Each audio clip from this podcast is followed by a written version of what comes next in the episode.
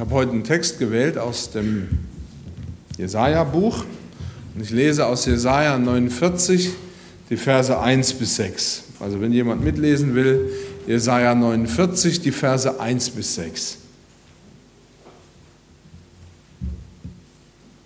Hört mir zu, ihr Inseln und ihr Völker in der Ferne, merkt auf. Der Herr hat mich berufen von Mutterleib an. Er hat meines Namens gedacht, als ich noch im Schoß der Mutter war. Er hat meinen Mund wie ein scharfes Schwert gemacht. Mit dem Schatten seiner Hand hat er mich bedeckt. Er hat mich zum Spitzenpfeil gemacht und mich in seinem Köcher verwahrt. Und er sprach zu mir, du bist mein Knecht Israel, durch den ich mich verherrlichen will. Ich aber dachte, ich arbeite vergeblich und verzehrte meine Kraft umsonst. Und unnütz, wiewohl mein Recht bei dem Herrn und mein Lohn bei meinem Gott ist. Und nun spricht der Herr, der mich vom Mutterleib an zu seinem Knecht bereitet hat, dass ich Jakob zu ihm zurückbringen soll und Israel zu ihm gesammelt werde. Darum bin ich vor dem Herrn wertgeachtet und mein Gott ist meine Stärke. Er spricht, es ist zu wenig, dass du mein Knecht bist, die Stämme Jakobs aufzurichten und die Zerstreuten Israels wieder zu bringen, sondern ich habe dich auch zum Licht der Heiden gemacht, dass du seist mein Heil bis an die Enden der Erde. Ich bete. Vater, ich danke dir, dass dein Wort wahr ist, dass dein Wort Kraft hat. Und ich bitte dich, dass du jetzt durch deinen Geist wirkst. Alles, was ich sage, hat keinen Wert, wenn du dich selber nicht bezeugst und verherrlichst. Und darum bitte ich dich jetzt im Namen Jesu. Amen.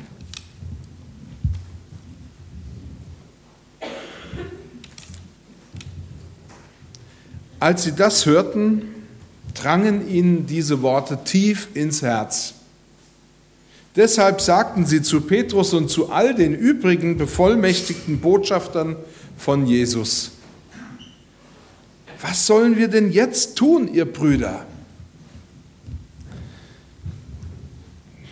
Vielleicht geht es euch auch so, aber es gibt wenig, das in unser Bewusstsein so eindringt, dass es unser aller Aufmerksamkeit erregt und uns nachhaltig verändert. Nach der äh, Predigt von Petrus war Jerusalem nicht mehr das Jerusalem, das sie vorher kannten. Die Stadt, die die Leute bisher gut kannten. Denn danach setzte eine Bewegung ein. Menschen haben zum Glauben gefunden an Jesus Christus und es entstand die erste Gemeinde in Jerusalem. In unserer Welt werden wir ja mit einer unglaublichen Informationsflut überschwemmt. Und da gibt es selten Dinge, die uns so beschäftigen und so bewegen und uns so betreffen, dass sie uns zu Herzen gehen, dass sie in unser Herz hineinreichen.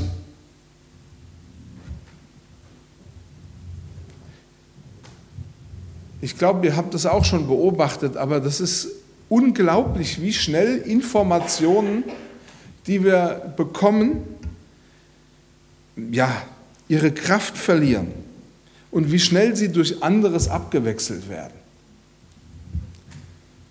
Zurzeit sprechen ja viele nur noch über VW und diesen Dieselskandal. Das betrifft uns im Moment.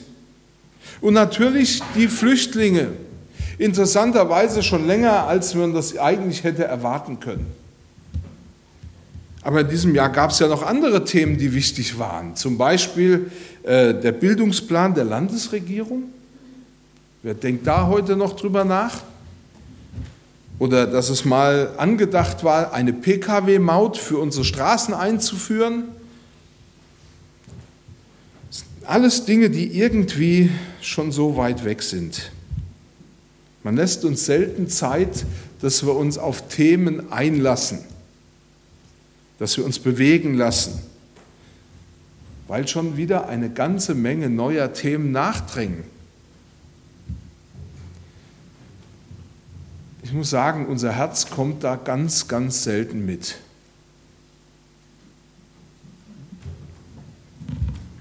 Zurzeit Jesajas war das mit der Informationsflut völlig anders.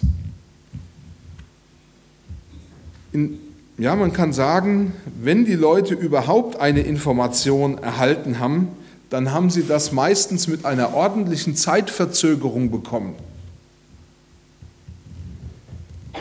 In vielen Dingen konnten die Leute nur noch reagieren. Sie konnten sich nicht überlegen, können wir was verhindern oder wie wollen wir damit umgehen, sondern es wurde einfach an sie herangetragen und sie mussten das so nehmen, wie es ihnen gesagt worden ist. Weil sie konnten ja nicht mehr reagieren. Meistens war der Zug schon abgefahren. Sie kannten weder Live-Berichterstattung, sie kannten kein Twitter, sie kannten auch kein Instagram und kein Facebook, keine Tagesschau, keine Heute-Nachrichten. All das gab es nicht. Aber man kann sich ja vorstellen, dass die Art, die Menschen zu dieser Zeit von Jesaja zu erreichen, mindestens genauso schwer war wie zu unserer Zeit heute, wo wir einfach von Informationen überflutet werden. Eine Nachricht, eine Botschaft zu vermitteln, war damals ziemlich aufwendig. Man konnte nicht einfach davon ausgehen, dass wenn ich etwas sage, dass das auch an äh, die Enden meiner Stadt erreicht. Das galt für schlechte Nachrichten ganz genauso wie für die guten Nachrichten. Wisst ihr, die Botschaft Jesajas, die er auszurichten hatte, die sollte doch ins Herz dringen. Die sollte Menschen zutiefst bewegen.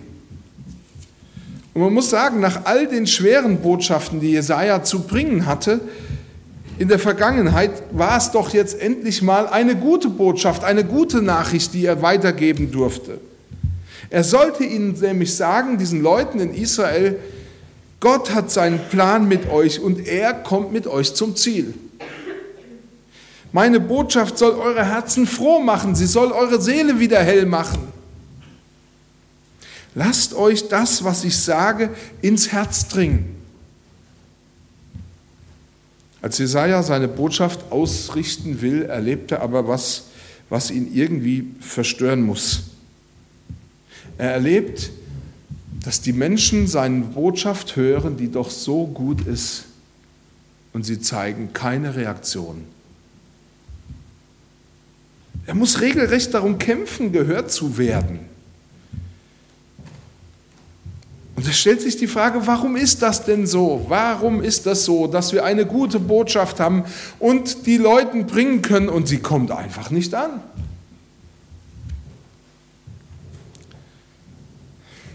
Es ist so, zumindest im Fall von Jesaja, weil diese Botschaft auf, äh, von Menschen gehört wird, die müde und matte Herzen haben, die einfach müde sind Sie können irgendwie nicht glauben, was sie hören. Kleiner Ausflug in die Psychologie.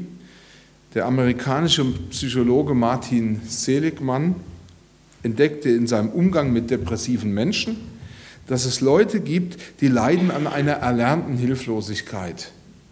Ich will euch das jetzt nicht unbedingt erklären, was das heißt, das kann die Elke auch viel besser.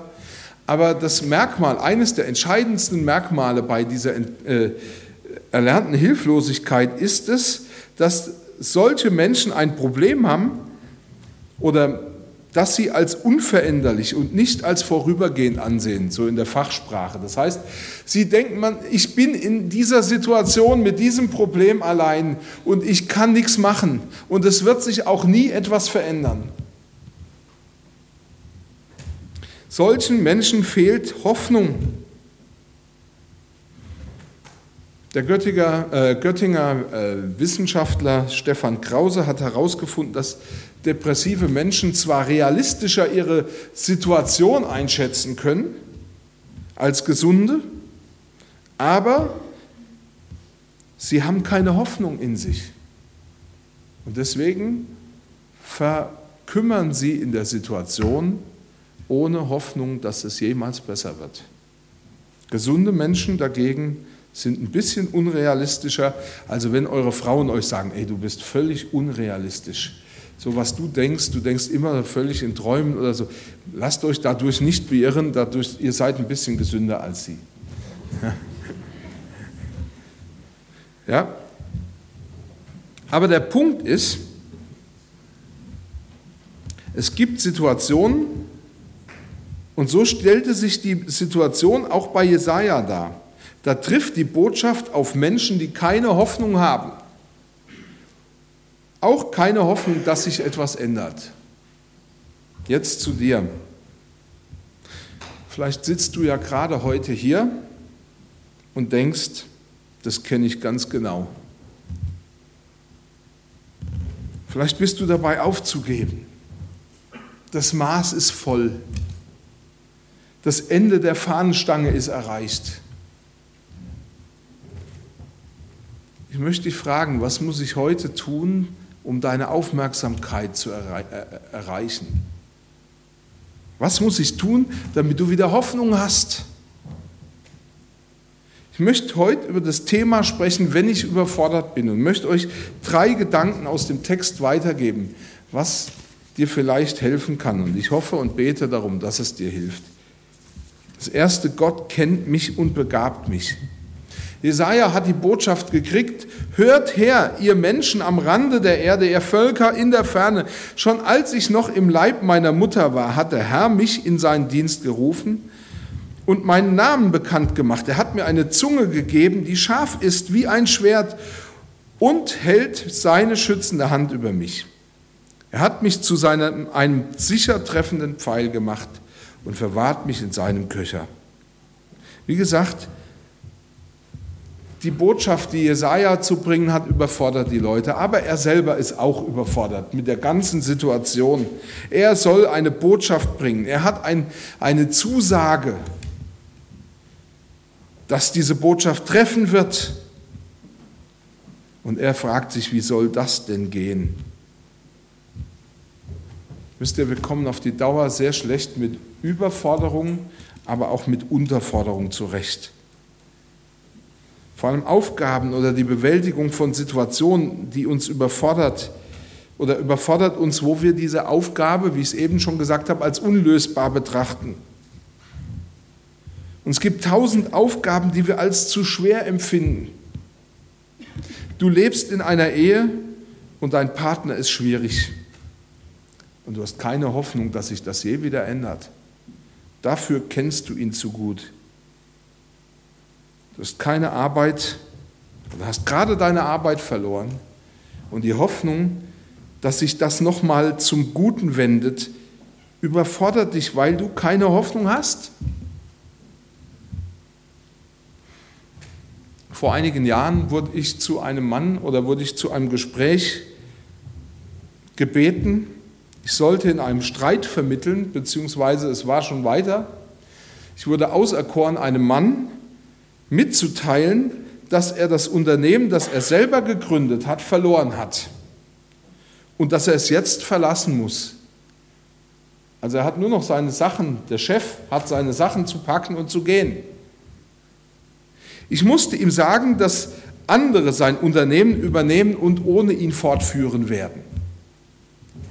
In diesem Moment, kann ich euch ehrlich sagen, tat sich unter ihm ein schwarzes Loch auf.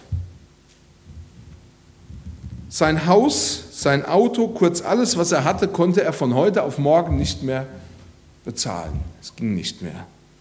Er verliert fast alles. Und ich muss mir ehrlich sagen, ich kam mir in dem Moment ziemlich überfordert vor. Ich weiß nicht, ob ihr das mal in der Zeitung gelesen habt. Da gibt es in, äh, in, in Pamplona in Spanien die sogenannte Bullenhatz. Da werden jährlich einmal im Jahr so Kampfstiere durch die Straßen der, äh, in die Arena gejagt.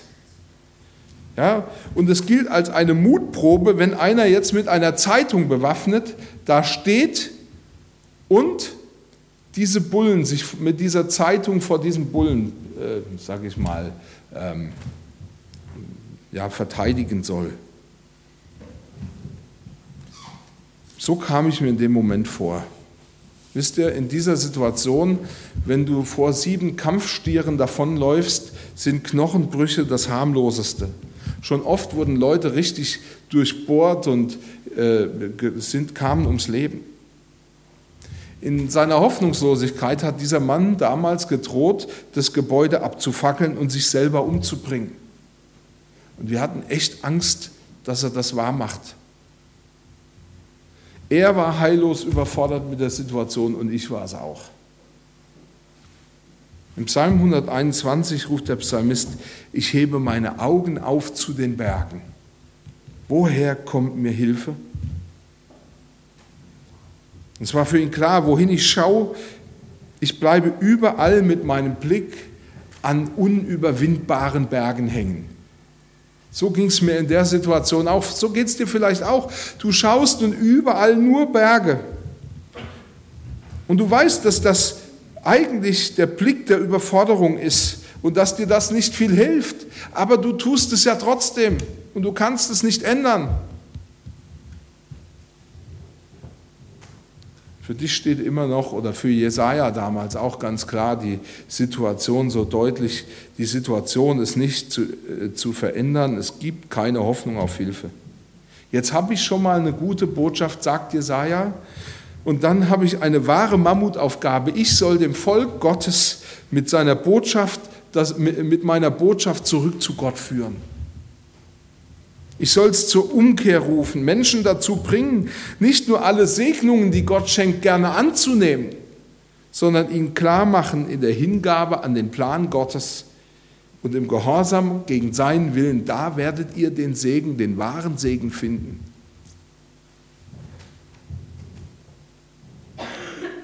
Und es stand für sich, für ihn die Frage da, wer gehorcht denn dem Wort des Herrn? Wer handelt, wie Gott es will? In Vers 4 bekennt er, ich aber dachte, ich, hab meine, ich habe mich vergeblich abgemüht. Ich habe meine ganze Kraft erschöpft und nichts erreicht. Und da steht er vor Gott. Am liebsten würde ich dir diesen, bei uns sagt man, den ganzen Bettel vor die Füße werfen. Alles, was ich habe, dir vor die Füße schmeißen. Ich habe meine Kraft erschöpft und nichts erreicht. Du kennst das Gefühl. Jetzt ist es genug. Jahrelang hast du mitgearbeitet und darum gekämpft und gehofft, dass alles anders wird oder besser wird und es, es hat irgendwie nichts gebracht. Und dann fragst du dich, wenn dich der Nächste fragt für den neuen Dienst und für das Nächste, was du machen sollst, ja, warum denn? Warum soll denn gerade jetzt alles anders werden? Warum ausgerechnet jetzt? Wenn dieses Wort dich heute im Herzen trifft, wenn es zu dir durchdringt, wenn es deine Aufmerksamkeit gewinnt, dann weißt du, jetzt spricht Gott zu mir und du kennst seine Stimme. Jesus selber hat gesagt, meine Schafe hören meine Stimme und sie folgen mir. Und jetzt spricht Gott zu dir, ich kenne dich. Schon als du noch im Leib deiner Mutter warst, habe ich dich in meinen Dienst gerufen und dir meinen Namen bekannt gemacht. Du bist Gott bekannt und er kennt deinen Weg sehr genau. Du fragst dich, wie soll ich da wieder rauskennen? Ich sage dir heute und ich spreche es dir zu.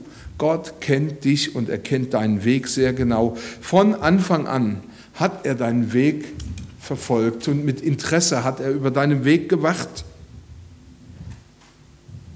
Er hat von dir ferngehalten, was dich zerstört und zugelassen, an dem du vielleicht jetzt gerade so knapperst, was dir jetzt begegnet, damit du reifer wirst. Und er hat einen Plan und er verfolgt mit dir sein Ziel. Und er hat dich ausgestattet mit dem, was du brauchst was du brauchst, um seinem Plan und seinem Ziel zu dienen, nämlich ein Licht zu sein für diese Welt. Du magst es vielleicht nicht glauben, aber Gott hat genau dich herausgerufen und genau dich erwählt, damit du Frucht für die Ewigkeit bringst. Gemeinde heißt im Griechischen, das wissen einige von euch, Ekklesia, das bedeutet herausgerufen, ausgesondert, zu, dein, zu seinem Dienst berufen. Und Gott lässt dir sagen, wenn du dich gebrauchen lässt, wenn du dich mir hingibst, im Vertrauen an, an mich lebst und auf mich lebst, dann wirst du genau den Sinn erfüllen, zu dem ich dich geschaffen habe. In diesem Fall wird der Pfeil auf jeden Fall treffen. Ich möchte ein zweites sagen. Er bekennt sich zu mir. Jesaja sagt, er hat zu mir gesagt, du bist mein Bevollmächtigter, Israel. An dir will ich meine Herrlichkeit sichtbar machen. Ich darf dir das heute Morgen sagen, Gott hat seine Wahl getroffen. Du bist mein Bevollmächtigter. Du, Israel, sollst mein Zeuge sein, ein Volk, das mich nicht will. Wir dürfen das auch wissen. Du, Gemeinde, sollst mein Zeuge sein. Vielleicht auch vor einem Volk, das mich nicht will. Israel war innerlich so tot, so verstockt, so ablehnend und so blind. Wie oft haben mir schon Leute gesagt, ja, es ist, wir leben in einer Zeit, in einer Welt, in einem Land, in dem sind die Leute alle so, es ist harter Boden, sagt man dann. Die, die, die sind überhaupt nicht empfänglich für das, was ihnen an, an guter Botschaft, an guter Nachricht weitergegeben werden soll. Israel war so tot. In Jesaja 42, Vers 25 gibt Gott eine Analyse des seelischen Zustandes von Israel wieder. Da sagt er, da strafte er sie in seinem Zorn und ließ sie die Schrecken des Krieges erfahren. Sein lodernder Zorn schloss sich rings oder schloss sie ringsum ein und versenkte sie. Und dann sagt er, aber sie kamen nicht zur Besinnung und sie begriffen nichts. Boah, die haben es nicht kapiert. Wisst ihr, und ich stehe heute Morgen hier, ich glaube an den Gott, der die Herzen verändert. Ich glaube an den Gott, der die Herzen verändert. In Johannes 3, in den Versen 1 bis 2 heißt, seht doch, wie groß die Liebe ist, die der Vater uns erwiesen hat. Kinder Gottes dürfen wir uns nennen und wir sind es tatsächlich. Doch davon weiß die Welt nichts, denn sie kennt uns nicht, weil sie ihn nicht erkannt hat. Ja, wir sind schon Gottes Kinder und wir sind es hier und heute. Und das ist doch erst der Anfang. Was darin alles eingeschlossen ist, ist ja uns selber vorläufig noch enthüllt, äh, verhüllt oder nur uns enthüllt. Doch eines wissen wir, wenn Jesus in, in Herrlichkeit erscheint, werden wir ihm gleich sein. Und dann werden wir so, ihn so sehen, wie er wirklich ist. Wisst ihr, auf widerspenstige und ablehnende Menschen, aus widerspenstigen und ablehnenden Menschen macht Gott Kinder, die seinem Sohn gleichgestaltet werden. Gott macht seine Herrlichkeit und seine Bevollmächtigung an uns sichtbar, indem er uns Jesus gleich macht. Und das möchte ich dir heute Morgen zusagen, auch dass in aller Überforderung, wenn du aushältst und wenn du bereit bist, es anzunehmen, dass Gott dich seinem Sohn gleich gestaltet. Du fragst dich vielleicht, wie bekennt sich denn Gott zu mir? Ich kämpfe und kämpfe immer noch mit meinem Zorn und er ist immer noch da. Ich hasse alles Eigensüchtige und Überhebliche und Arrogante. Und dann drehe ich mich um, in einer stillen Sekunde entdecke ich, wie egoistisch, arrogant und überheblich ich selber bin. Ich leide unter dem furchtbaren Zwang des Perfektionismus und daran, dass ich nie zufrieden sein kann. Wie soll sich denn Gott zu mir bekennen? Ich rede oft so viel Naives und Dummes und Unverständliches. Wie soll sich Gott denn zu mir bekennen und wie will er denn seine Herrlichkeit an mir offenbaren? Du kannst darauf vertrauen. Und du kannst vertrauen, Gott kennt sich bekennt sich zu dir und es ist für ihn kein Risiko dabei. Im Ezekiel, ich hatte eigentlich einen Stein mitgebracht.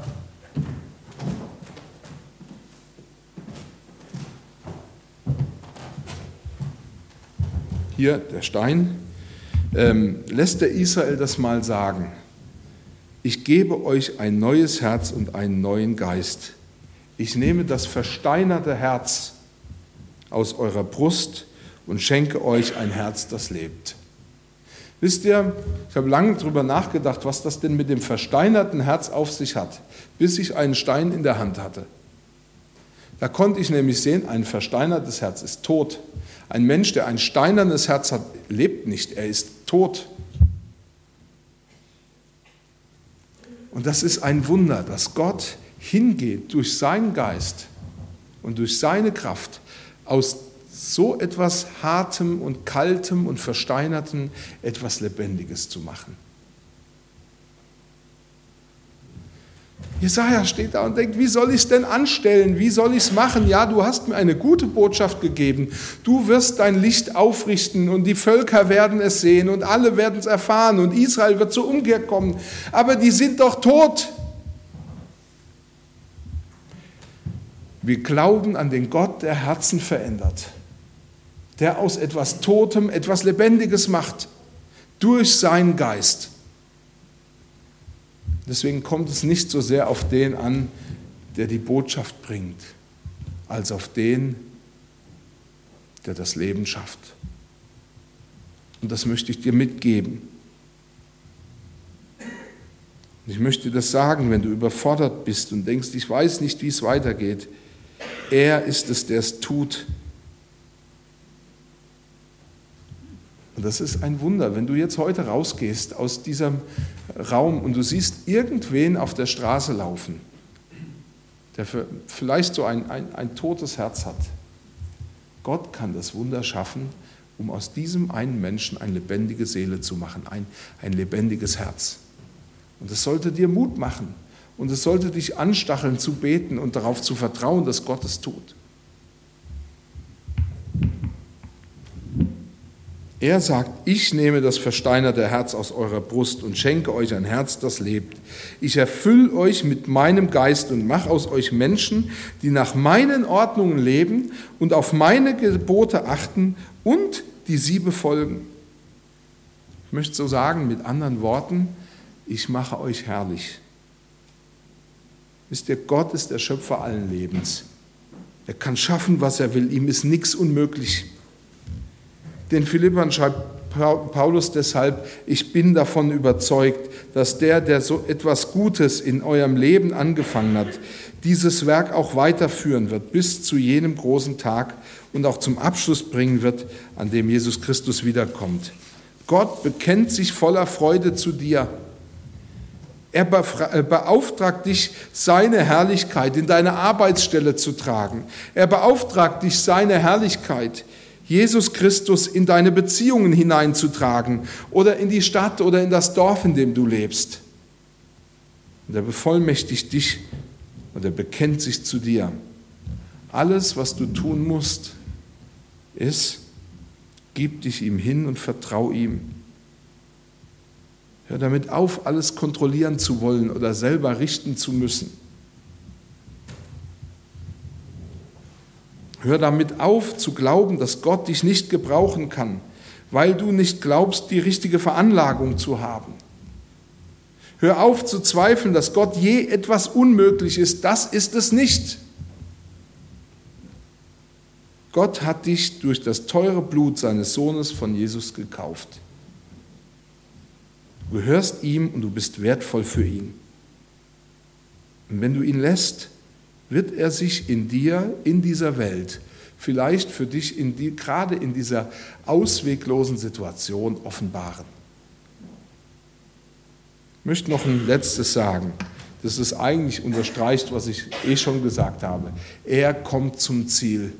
Ich möchte dir das zusagen. Er kommt mit dir zum Ziel. Und nun hat der Herr zu mir gesprochen. Er hat, er, der mich schon im Mutterleib dazu bestimmt hat, ihm zu dienen und die Nachkommen Jakobs, das Volk Israel zu sammeln und zu ihm zurückzuführen. Bei ihm bin ich angesehen. Er gibt mir Kraft. Er hat zu mir gesagt, es ist zu wenig, dass du als mein Bevollmächtigter nur die Stämme Israels wieder zum Ansehen bringst und alle zurückführst, die von den Nachkommen Jakobs übrig geblieben sind. Ich mache dich auch zum Licht für die anderen Völker, damit alle Menschen auf der Erde durch dich meine rettende Hilfe erfahren. Natürlich wissen wir, dass das eine Prophetie hin auch auf Jesus ist. Er ist der, der das rettende Licht für die Heiden ist.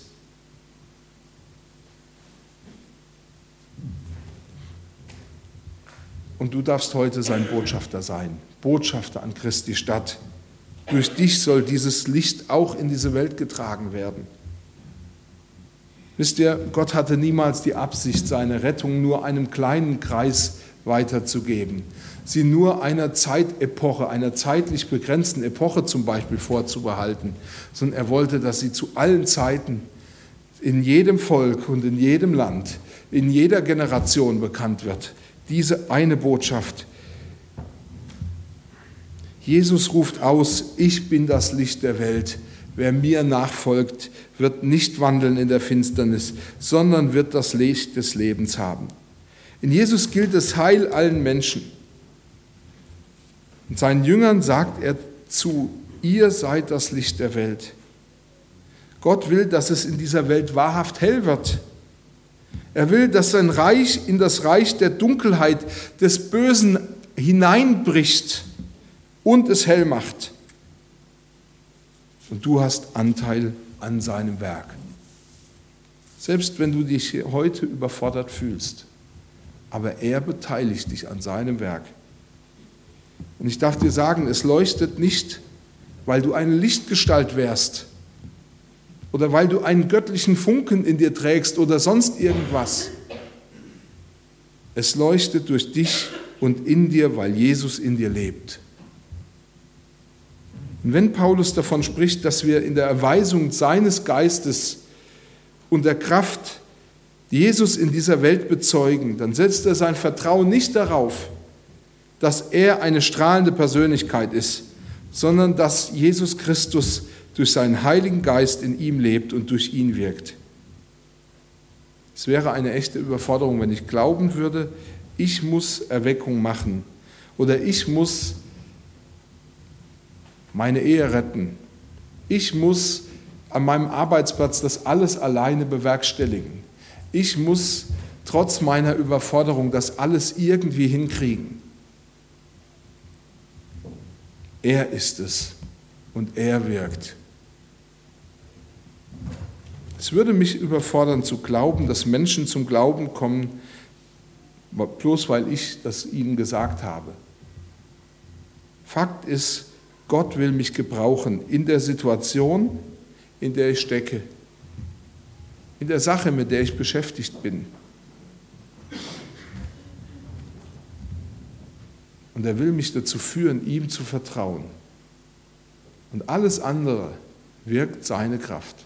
Amen.